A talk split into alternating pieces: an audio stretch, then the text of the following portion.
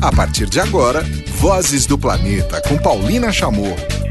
Olá, tudo bem? Começando mais uma edição do Vozes do Planeta, seu espaço aqui na Rádio Vozes para temas socioambientais. Como eu falei na semana passada, esta é uma edição onde vamos celebrar os 15 anos do Observatório do Clima. Trouxe, convidei um dos integrantes da criação do Observatório do Clima lá em 2001. Miguel Calmon vai participar hoje, vai contar um pouco dessa história. Também vamos falar da campanha pela criação de um santuário de tubarões em Fernando de Noronha. E o Cláudio Ângelo vai trazer a análise do que, que o Trump aprontou essa semana com relação a mudanças climáticas. Uma decepção geral. Então fique na sintonia, começando Vozes do Planeta e vamos começar com música. Tem Sharon Jones com 100 Days. Vozes do Planeta com Paulina Chamorro. Ouvimos aqui no Vozes do Planeta Sharon Jones e agora a gente vai começar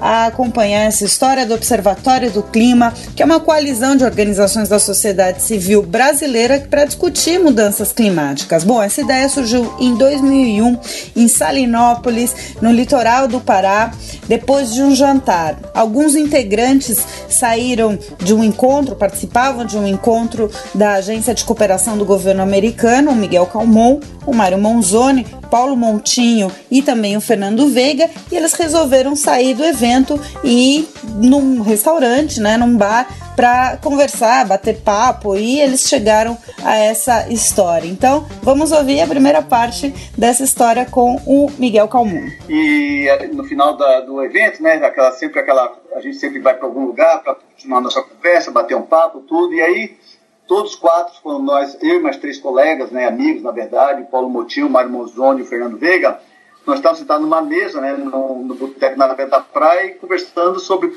que, que gente poderia fazer para levar essa preocupação da mudança climática para o governo, ajudar o governo a ter uma política de mudanças climáticas, porque nós estávamos enfrentando projetos né, no campo com relação ao desmatamento evitado, reflorestamento, e a gente falou assim, puxa, a gente precisa fazer alguma coisa. O que a gente precisa fazer? Ah, Vamos reunir aí todo mundo aí que está trabalhando nisso, fazer um levantamento aí, chamar algumas lideranças e criar um grupo independente, né, formado por organização da sociedade civil, que a gente possa realmente levar proposta concreta ao governo. Então foi uma coisa muito assim engraçada, que nós estávamos ali tomando aquela cervejinha geladinha e pegamos ali um guardanapo, aqueles né, tipos dos, dos botecos, todo mundo gosta, e começamos a rabiscar ali na mesa e depois de uns 40 minutos já tinha ali um desenho, saímos de lá super animados, e aquela história, muitas vezes que a gente conversa em boteca, a gente acha que não vai para frente, né? Mas, por que pareça, no dia seguinte, conversamos de novo, um olhou para casa do outro. É sério mesmo que nós vamos outra noite? Sim, é sério, vamos levar para frente. Isso é uma necessidade, precisa influenciar a política pública e levamos adiante. Então, realmente foi uma,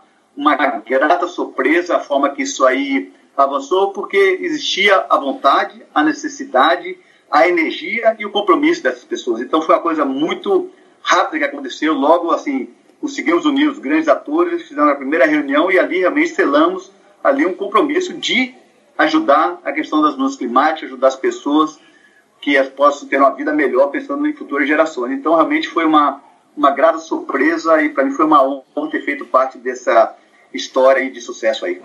Que legal. Agora, Miguel, conta é, rapidamente em que contexto o Brasil e o mundo estavam é, frente às mudanças climáticas, né? Porque a gente tem visto, não só dentro da mídia, mas as consequências muito mais acentuadas de 10, 5 anos para cá, há 15 anos, é, que que grandes eventos ou que grandes momentos você poderia é, citar para a gente que levantaram essa, esse consenso entre vocês de criar realmente um acompanhamento da, de organizações da sociedade civil sobre mudanças climáticas? É, eu acho assim, naquele grupo, né, de não falando de Quatro, apesar que a música climática ela vai muito além da questão das florestas, mas o que nos uniu ali naquele momento foi a questão das florestas, porque naquela época estavam se discutindo como que entraria as florestas nessa questão das negociações, qual o papel das florestas, e a gente observou que o próprio Brasil, na verdade, tinha uma, uma postura, até uma postura até legítima de, de querer que, na verdade, os países que, né, que poluíram, foram os grandes responsáveis das emissões do gás de efeito estufa, eles reduzissem e cortassem as emissões de gás né, através de emissão de, de, de é, combustível fóssil, etc. E nós, nosso interesse era mostrar que as florestas não só tinham um papel fundamental, no caso do Brasil, nas emissões, por causa do próprio desmatamento, que era realmente um grande responsável pelas nossas emissões do Brasil, não só o desmatamento né, das florestas, mas também a questão do, do solo, como o reflorestamento também de áreas degradadas poderia ser uma no, enorme oportunidade para ajudar de novo a sequestrar o carbono, diminuir né, a concentração de gás de estufa e também geração de emprego e renda, conservação da biodiversidade, questão da água. Então,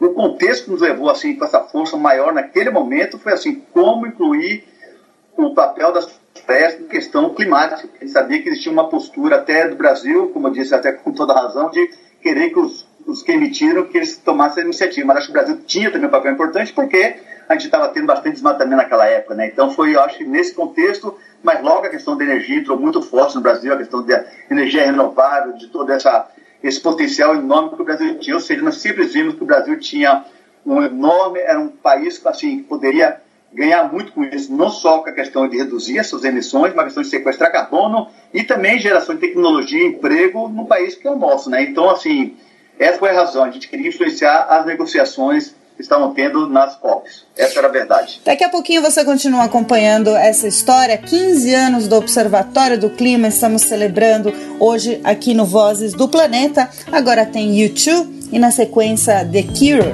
Vozes do Planeta, com Paulina Chamorro. Ouvimos aqui no Vozes do Planeta The Cure com A Letter to Elise e antes YouTube com In a Little While. E agora você continua acompanhando a segunda parte da conversa que eu tive com Miguel Calmon, um dos fundadores do Observatório do Clima, que celebra 15 anos este ano, essa coalizão de organizações da sociedade civil brasileira para discutir mudanças climáticas. Hoje aqui no Vozes do Planeta eu converso com Miguel Calmon, estamos falando sobre os 15 anos, celebrando né, os 15 anos do Observatório do Clima, celebrando com muitos desafios, é, desde que foi criado o Observatório até hoje, que é o de acompanhar é, essa temática e as políticas públicas no Brasil principalmente.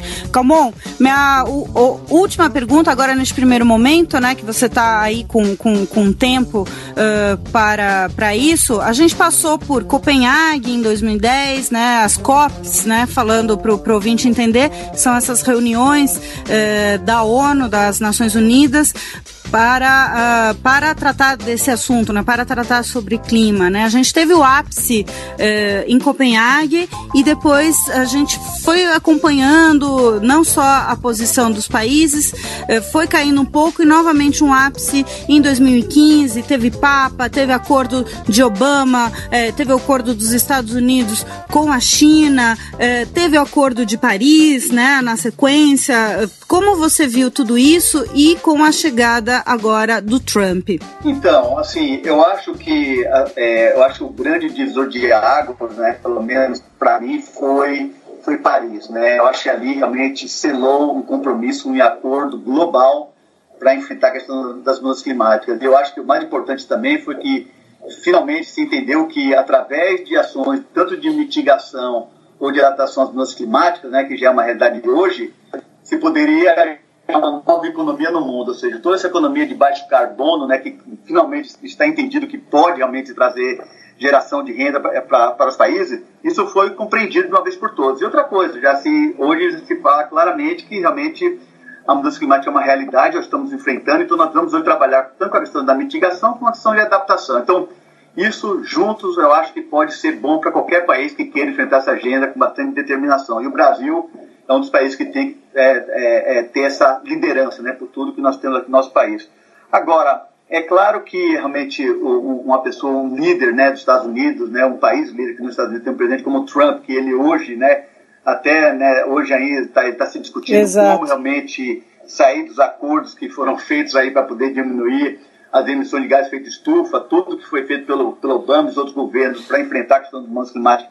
Ele hoje ele quer derrubar isso por um lado, é uma, não digo nem assim, uma, é, é, claro que é uma preocupação grande, mas até as pessoas ficam até indignadas né, que isso, hoje, na atualidade, a gente pode ouvir de um, de um líder, é, é, de um presidente dos, dos, Estados Unidos. Por outro lado, eu acho que existem é, muitos países aí que estão prontos para poder ocupar essa lacuna que deve ser uma coisa temporária que o Trump pode deixar durante aí a, a presença dele. Então, eu acho que assim, até ele conseguir é, se desvincular do clima como ele pretende, né? Eu acho que já vai ter tanta coisa já em curso e andando que eu acho que nós não vamos ter um, um, um, grande impacto. É claro que, de novo, todos olhando na mesma direção sempre é muito mais efetivo, mas eu acredito que países hoje que estão aí também de olho, Alemanha, China, próprio Brasil, pode ocupar um espaço de um país nos Estados Unidos até as coisas voltarem à sua normalidade. E devemos lembrar também que uma coisa é o que um líder né, de um país desse pensa, outra coisa é o que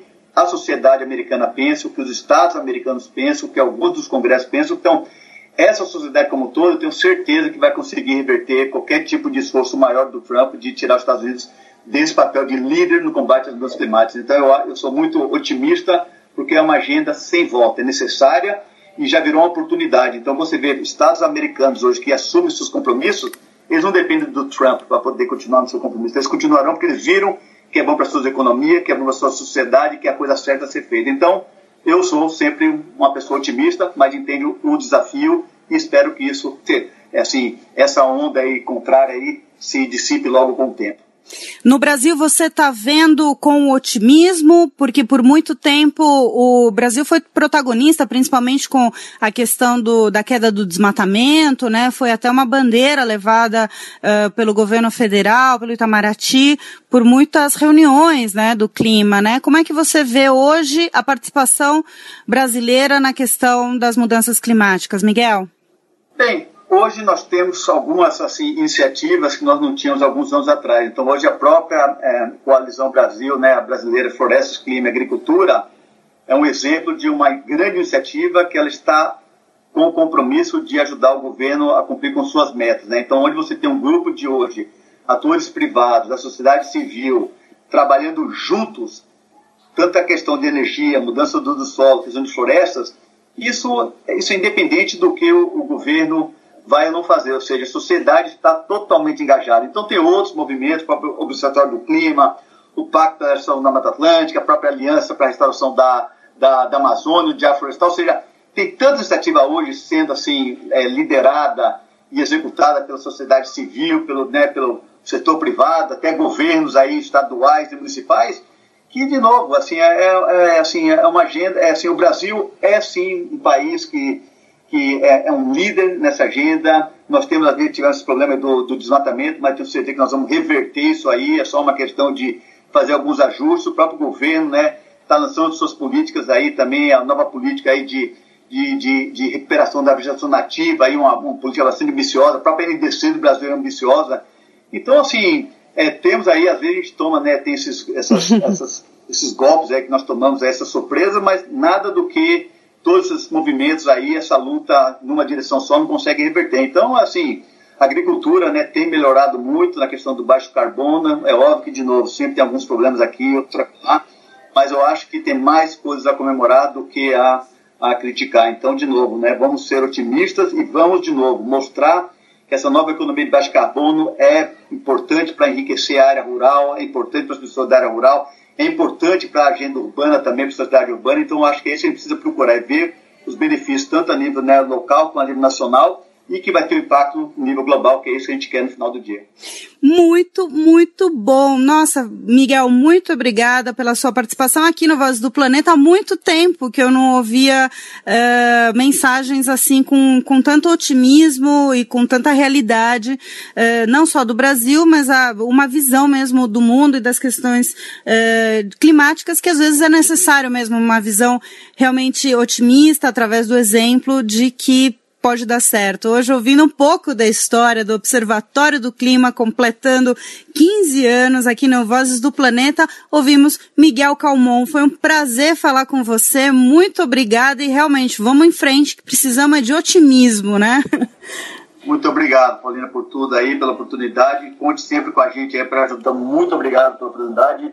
Um grande abraço para todos. Daqui a pouquinho a gente vai falar então aqui no Vozes do Planeta da campanha pela criação de santuário de tubarões em Fernando de Noronha. Agora tem mais música, Pete Belasco. Vozes do Planeta com Paulina Chamorro. Ouvimos no Vozes do Planeta All I Want com Pete Belasco e agora a gente vai ouvir o Lawrence Waba, do comentarista, mergulhador. Isso porque nesta semana, ontem, é, no Rio de Janeiro, rolou uma reunião da, na OAB, no Rio de Janeiro, pela criação do santuário de tubarões em Fernando de Noronha, proteção de direito e de fato, chamava este evento organizado, levantado, né, pelo Divers for Shark, do Paulo Guilherme Pinguim e também do José Truda Palazzo Júnior. Eles participaram deste evento, o Laurence Waba também, e o Eduardo Teixeira e a Ângela Kusaki da rede Pro UC. Eu já falei sobre isso aqui no programa. Em Fernando de Noronha tem o Museu de Tubarão e olha só que absurdo. No Museu do Tubarão é vendido o tubalhau, que é um bolinho de carne de tubarão. Que contrassenso, né? Então hoje a gente vai ouvir uma parte só do que, que o Lawrence Waba acha, afinal, é, ele é documentarista e mergulhador por muito tempo e até hoje ele defende a bandeira da proteção dos tubarões, né?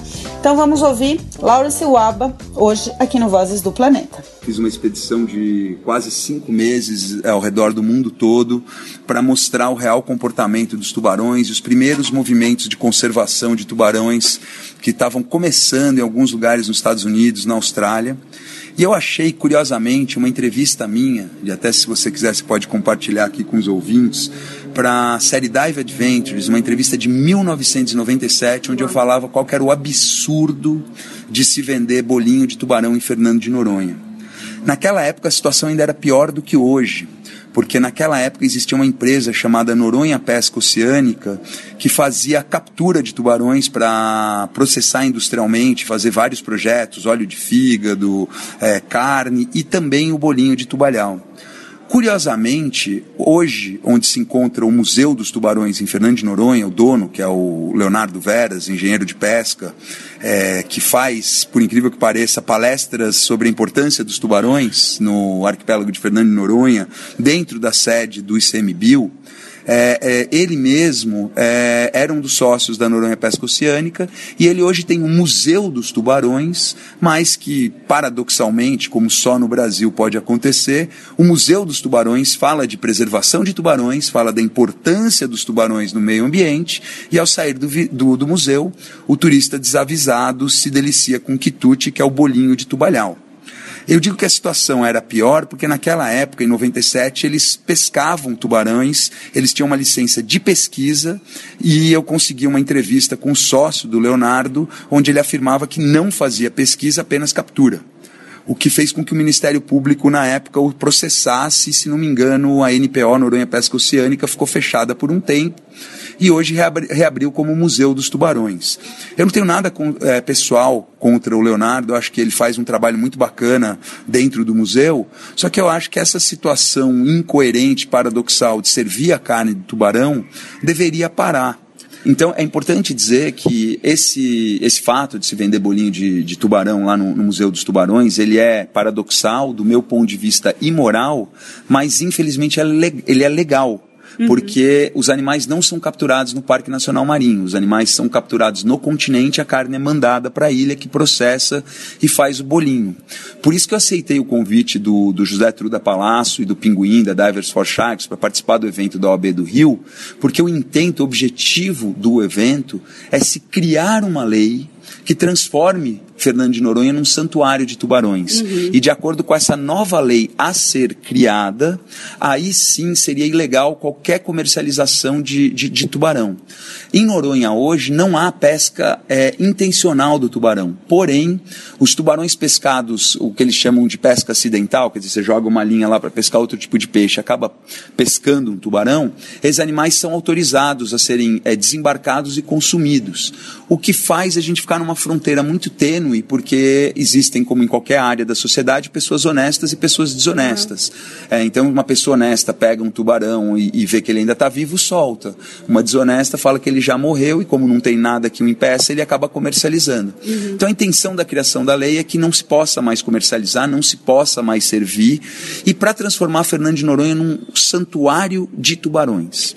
Isso que eu ia te perguntar, a importância de ser especificamente num local, né? Porque a situação dos tubarões no mundo e especificamente no Brasil, né? Na região norte do país, a gente sabe que existe também um, um, um comércio, por exemplo, das barbatanas, uma situação bastante complicada de proteção da espécie, né? É, no caso especificamente de, de limitar isso para Fernando de Noronha, é, seria uma forma de garantir realmente uma fiscalização mais eficiente? Não, na verdade, a ideia é que Noronha tem que servir como um exemplo, é como uma embaixada. Noronha é nosso Parque Nacional Marinho. Uhum. São as águas acessíveis mais bonitas para serem mergulhadas. É um destino é, que está no imaginário de todos os mergulhadores. Eu tive na ilha 27 vezes e quero estar tá mais 27 se eu puder ao longo dessa vida. É um lugar maravilhoso e que serve, onde as pessoas ficam muito sensibilizadas pela beleza, uhum. pelo fato de ser um Parque Nacional Marinho. Então serve como um local para se formar opinião.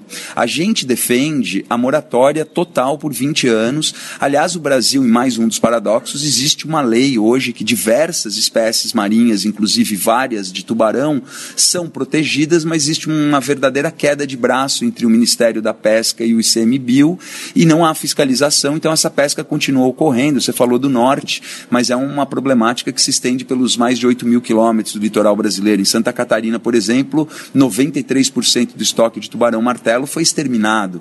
É, no arquipélago de São Pedro e São Paulo, que no passado eram águas literalmente infestadas de tubarão. Eu fiz a primeira expedição de filmagem brasileira para aquele local em 1993 e tinha tanto, mas tanto, tanto tubarão que às vezes dava medo de entrar na água.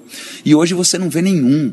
Você conversa com pescadores que lançam um espinhel de 6 quilômetros e não capturam nenhum, uhum. porque não tem mais tubarão. Então, os estoques estão diminuindo e para eles se recuperarem, seria importante a proibição da pesca em todo o Brasil, seria importante é, que se cumprisse a legislação atual com a lista das espécies protegidas e ameaçadas publicadas pelo ICMBio, pelo IBAMA, e infelizmente não há essa fiscalização. Então a ideia de começar por Noronha, ela tem dois aspectos. Ela tem esse aspecto de formar opinião, de ser uma embaixada entre aspas, mas ela tem outro aspecto interessantíssimo, que é o ganho econômico para a sociedade local. Porque a questão dos santuários de tubarões, é, existem 11 países ou territórios no mundo inteiro que já proibiram toda e qualquer tipo de pesca de tubarão, porque o tubarão vivo vale muito mais do que morto através do ecoturismo. Muito bem, isso. A gente vai continuar ouvindo o Lawrence Waldman semana que vem, porque semana que vem estreia o filme dele, vai ser o nosso assunto aqui no programa, todas as manhãs do mundo o filme. O filme. E espero você aqui então semana que vem também lá. Obrigada eu que agradeço, pô, queria dar parabéns para esse projeto da Rádio Vozes, que eu acho muito bacana. Eu costumo acompanhar desde agora, porque eu não sabia do projeto, mas já acompanhei hoje e vou continuar acompanhando. E vai ser um prazer falar um pouco do meu primeiro filme de cinema é, para crianças de todas as idades, né? inclusive nós, adultos. É um filme para toda a família, feito em parceria com o pessoal da Marcha dos Pinguins. Mas esse foi só o trailer. Semana que vem a gente volta para falar desse assunto. Obrigado, Paulinho. Agora tem mais música no Vozes do Planeta tem James Morrison e na sequência Yoka. Ouvimos aqui no Vozes do Planeta Yoka com Simple Falling e antes o James Morrison com Under the Influence. E agora a gente vai para o Minuto do Clima. Pois é, tava demorando para ter novas surpresas de Donald Trump com relação a mudanças climáticas e veio da pior forma possível, não é isso, Cláudio? Minuto do Clima com Cláudio Ângelo. Bom, Donald Trump deu mostras de que ele pode ser um mentiroso, mas é um mentiroso que cumpre sua palavra. Os ouvintes vão se lembrar aqui do primeira edição do Minuto do Clima, que a gente falou da série de ameaças que o Trump estava fazendo ao combate ao aquecimento global nos Estados Unidos, é, logo depois de tomar posse. E nesta semana, na última terça-feira, ele mostrou que está disposto a cumprir essas ameaças. Né? Baixou um decreto aí autorizando a Agência de Proteção Ambiental Americana a desmontar o plano de energia limpa baixado pelo ex-presidente Barack Obama, que prevê um corte de emissões de carbono, sobretudo no setor de energia elétrica, é, nas termoelétricas a carvão, que é de onde vem a maior parte da poluição climática dos Estados Unidos. Qual é a melhor analogia para esse ato do Trump, né, que chocou todo mundo, comunidade científica, ambientalistas e governos de outros países? Olha, Paulino, eu acho que a melhor analogia é, é você imaginar um presidente dos Estados Unidos no começo do século XX que baixasse um decreto dizendo assim: olha, a partir de hoje o meu governo está encerrando a guerra às carruagens e nós estamos é, tirando todo o estímulo aos automóveis e trazendo de volta as carruagens aos Estados Unidos, porque os cocheiros estão sem emprego e os cocheiros são os verdadeiros trabalhadores americanos. Foi mais ou menos isso que o Trump fez.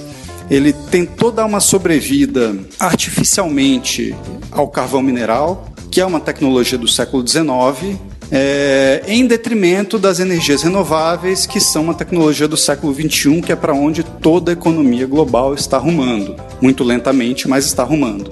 Né? Então, é, quais são os, os, impactos disso? Né? É, é, primeiro, acho que a gente precisa dizer que esse decreto e essa ação do Trump, ela se baseia numa mentira. A mentira é que o carvão mineral está sendo assassinado pelos ambientalistas, pelo comunista do Obama, é, pelas regulações do governo. Isso não é verdade. O carvão mineral está sendo assassinado porque ele é uma tecnologia obsoleta. É, foi desenvolvida no final da década de 90 uma tecnologia muito mais eficiente para extrair gás natural é, baseado no fraturamento hidráulico de rochas, e foi essa revolução tecnológica do gás natural, que é um combustível fóssil, mas que é muito mais eficiente, muito menos poluente que o carvão, foi isso que permitiu ao governo americano começar a regular as emissões das termoelétricas a carvão, não foi o contrário. Né? Então, é, o efeito para a economia americana de você tentar artificialmente manter respirando por aparelhos uma tecnologia que está condenada, vai ser muito ruim e vai enfrentar resistências. Agora, é, isso no médio prazo. É, na matriz energética americana, ela está se afastando do carvão e isso é um movimento sem volta. Agora, existe um problema sério o impacto sério dessa medida é no curto prazo, na, no combate a, ao aquecimento da Terra. Né? Segundo a ONU, a gente tem mais três anos de corte intenso de emissões para evitar que o limite de aquecimento de um grau e meio previsto no Acordo de Paris seja ultrapassado. E esse ato do Trump praticamente descarta a possibilidade de que nós mantenhamos o aquecimento da Terra em um grau e meio. Né? Quando a gente fala de mudança climática, é, o curtíssimo prazo é tudo que interessa, e quando o segundo maior poluidor do mundo diz que não vai fazer nada, de fato é motivo para preocupação. E como estamos falando de Estados Unidos, o som de hoje é um blues composto pelo jornalista americano é, e, e, guitarrista Andrew Ravkin. É, a música se chama Liberated Carbon e é uma grande ironia e é o vício dos Estados Unidos em combustíveis fósseis. Espero que vocês curtam. Vamos encerrando essa edição do Vozes do Planeta. Semana que vem tem mais. Tchau! Termina aqui Vozes do Planeta com Paulina Chamorro, na Rádio Vozes.